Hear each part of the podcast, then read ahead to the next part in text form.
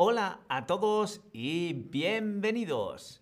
A dice hola a todos también, hola a ti también, a Vera, y bienvenidos. Hoy vamos a hablar sobre las cataratas de Iguazú. Las cataratas de Iguazú, mundialmente famosas. ¿Alguno de vosotros ha estado ya en las cataratas de Iguazú? ¿Alguien las ha visto en vivo y en directo? ¿Ha estado ahí en persona? Quiero ver cuántos de vosotros han estado. Esos dedos arriba si habéis estado en las cataratas de Iguazú.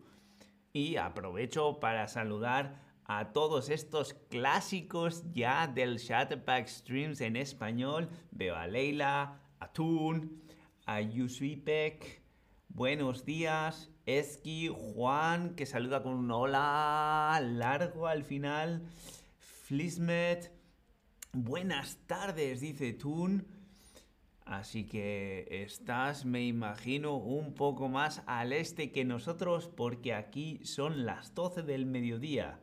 Bueno, veo que bastantes estáis ahí, pero no conocéis las cataratas de Iguazú. No es ningún problema porque hoy os voy a mostrar un par de datos curiosos sobre las cataratas de Iguazú.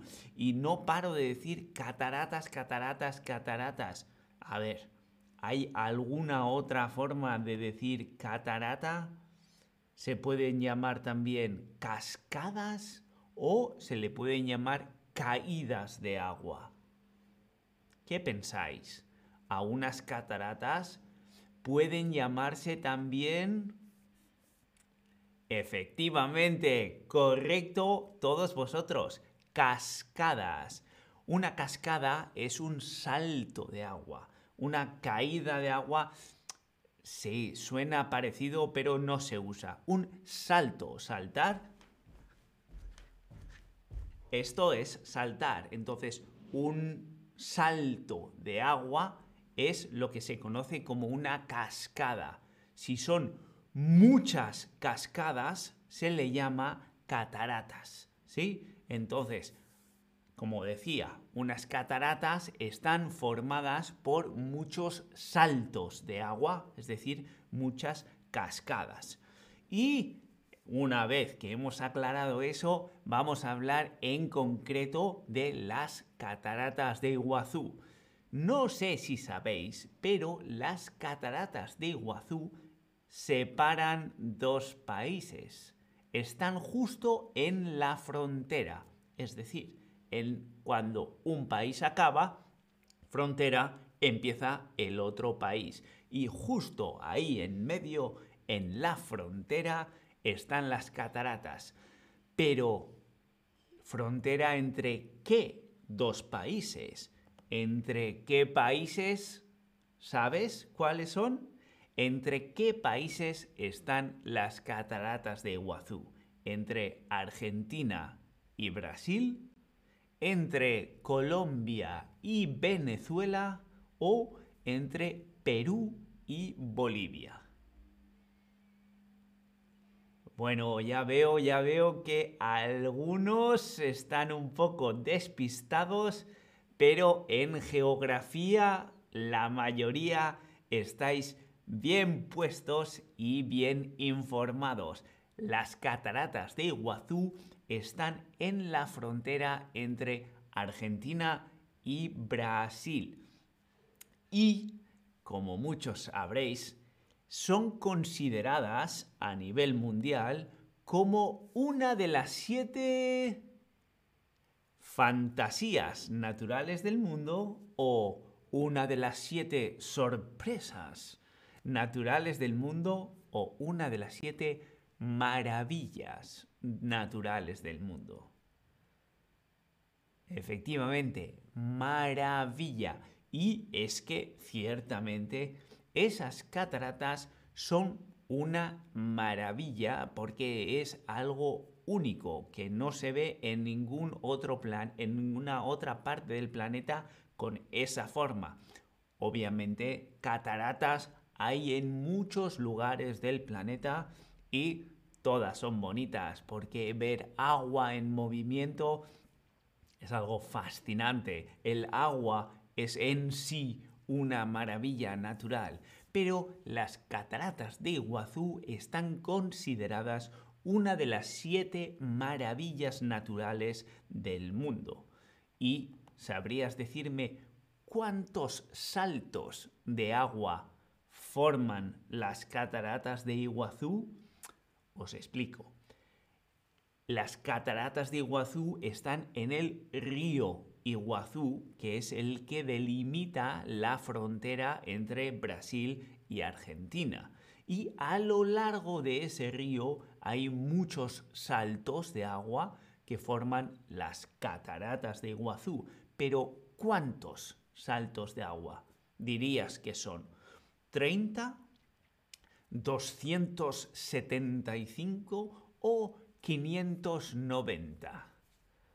Ya, ya, ya, ya. Yo me imagino que algunos de vosotros estaréis mirando en Wikipedia ya, ¿eh? ¡Ja! Que os conozco. Pero lo cierto es que son 275 saltos repartidos a lo largo de un tramo del río Iguazú. 275 saltos de agua.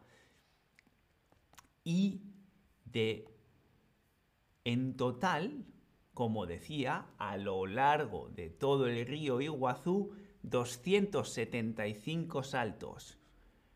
¿Cuánto de largo crees que tienen las cataratas? Esos 275 saltos son en 3 metros, en 3 kilómetros o en 300 kilómetros. Ay, ay, ay, ay. Ya veo que muchos habéis dicho, son muchos saltos, así que tienen que ser muchos kilómetros. Bueno, 300 kilómetros eh, son muchos, muchos, muchos kilómetros. La respuesta correcta son 3 kilómetros. Es decir, Río Iguazú, frontera entre Brasil y Argentina, y dentro de ese río hay 3 kilómetros de ese río en los cuales hay 275 saltos de agua que es lo que se consideran las cascadas de Iguazú. Pero bueno, aquí mucho número, mucho número y vamos a lo que nos importa, que es cómo se llama el salto más alto. Porque sí, un salto de agua puede ser así. El agua pasa de aquí a aquí y eso ya es un salto de agua. Eso sería una cascada pero tenemos muchas cascadas, muchos saltos de agua y en lo que son las cataratas hay uno en concreto que es el más alto, el más espectacular de todos. ¿Cómo se llama el salto más alto? ¿La garganta del diablo? ¿O el salto del ángel? Ay, pues os voy a decir una cosa se llama el, la garganta del diablo. El salto del ángel existe también, pero está en Venezuela. Eh, dentro de las cataratas de Iguazú, el salto de agua más alto es la garganta del diablo y tiene 80 metros. Es decir, el salto del agua, el agua salta 80 metros. Eso es una altura considerable, son más o menos 10 pisos. Imaginaros un edificio de 10 pisos. Pues eso es el tamaño del salto de agua de la garganta del diablo. Y hemos estado hablando mucho de cómo son las cataratas, pero las cataratas de Iguazú Iguazú. ¿De dónde, viene ese nombre? Hemos dicho que el río en el cual están incluidas las cataratas de Iguazú es el río Iguazú. ¿De dónde viene ese nombre? Es lengua guaraní. Y en el idioma guaraní, Iguazú ¿qué crees que significa? ¿Significa agua limpia? ¿Significa agua profunda? ¿O significa agua grande? Mm, podría ser, podría ser, bueno, hemos estado hablando que es un río largo, frontera entre Argentina y Brasil, dentro de 3 kilómetros 275 saltos y la garganta del diablo que tiene 80 metros de caída. Es decir, es grande y es eso lo que significa Iguazú en el idioma guaraní. Agua grande, agua grande. Seguramente los originarios en, su día tuvieron que describir el río y creo que Agua Grande, Iguazú, lo describe bastante bien. Así que ahí lo tenéis. Agua Grande. Juan dice que quiere ir a Iguazú. Juan, créeme, yo también, porque es espectacular en las fotos, así que verlo en directo tiene que ser, bueno, una de las siete maravillas naturales del mundo. Ahí queda eso. Veamos, ¿en qué película? Fíjate si es espectacular que incluso se mete en películas, pero ¿en qué película eh, se ve una parte de las cataratas de Iguazú? Indiana Jones y la calavera de cristal, la jungla de cristal o en Tarzán. Bueno, bueno. La jungla de cristal es esa película de Bruce Willis en un edificio alto, vienen los malos, está atrapado y él tiene que salvar el mundo. Así que en esa no se ven las cataratas de Iguazú. Nos quedaría Tarzán e Indiana Jones y la calavera de cristal. ¿En cuál de las dos? Efectivamente, la mayoría de vosotros habéis respondido correctamente. Indiana Jones y la calavera de cristal muestra una parte de las cataratas de Iguazú dentro de todo el escenario natural que muestran dentro de la película. A Juan le encanta Indiana Jones. ¿Y a quién no? Me refiero que, bueno, Indiana Jones es mucho Indiana Jones. Y hablando de qué ver, como lo vio Indiana Jones cuando estuvo en las cataratas de Iguazú, además de las cataratas, porque, bueno, hay que decir que no es tan fácil llegar al Parque Natural de las Cataratas de Iguazú, pero una vez has llegado, aparte de las cataratas, ¿qué más puedes visitar en esa zona? las ruinas de una ciudad antigua, la selva o un centro comercial.